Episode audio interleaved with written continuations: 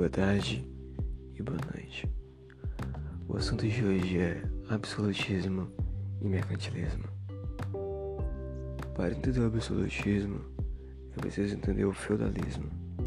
O feudalismo vai do século V depois de Cristo até o século XV depois de Cristo. O poder político é descentralizado, a economia é agrária, a sociedade é dividida em castas, a economia é amonetária, não tem dinheiro.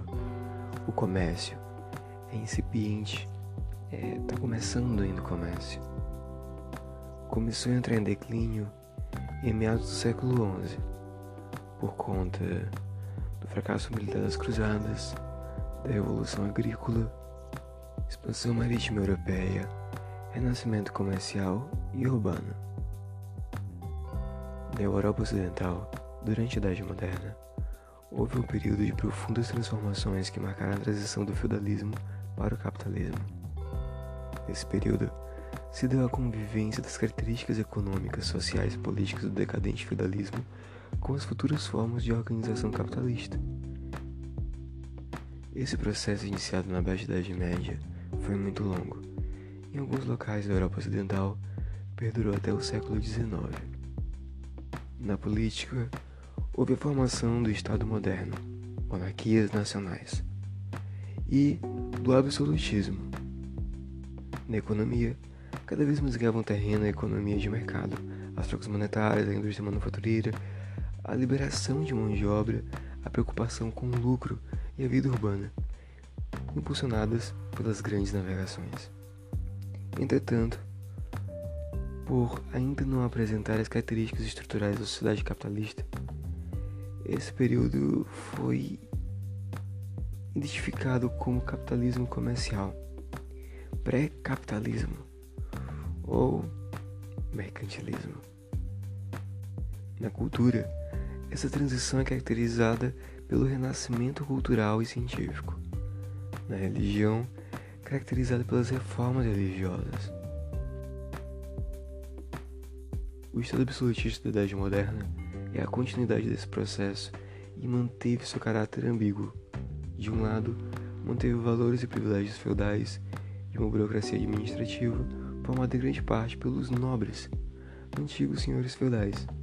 De outro, apresentava um lado mercantil dinâmico, eliminando barreiras internas que travavam o comércio, uniformizando moedas, pesos e leis, além de empreender as navegações. Também é importante que se identifique que a manutenção do poder real levou muitas vezes a entrar em choque com o Papa e a Igreja Católica, numa clara disputa de poder.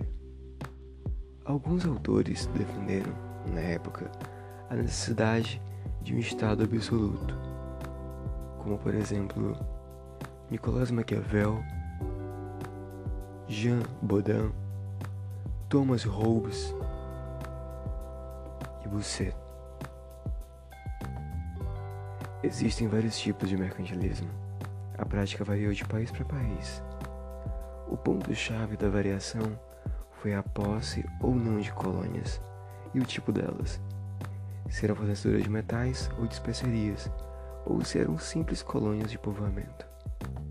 Os espanhóis praticaram a forma clássica do mercantilismo, o metalismo. A política industrial francesa identificou-se com o ministro que mais a estimulou, Colbert. Daí o termo, colbertismo, sendo sinônimo de mercantilismo industrial. Na Inglaterra, sem um grande império colonial e sem a tradição industrial de luxo da França, desenvolveu-se o mercantilismo comercial. Nas Províncias Unidas, desenvolveu-se um eficiente mercantilismo comercial e industrial.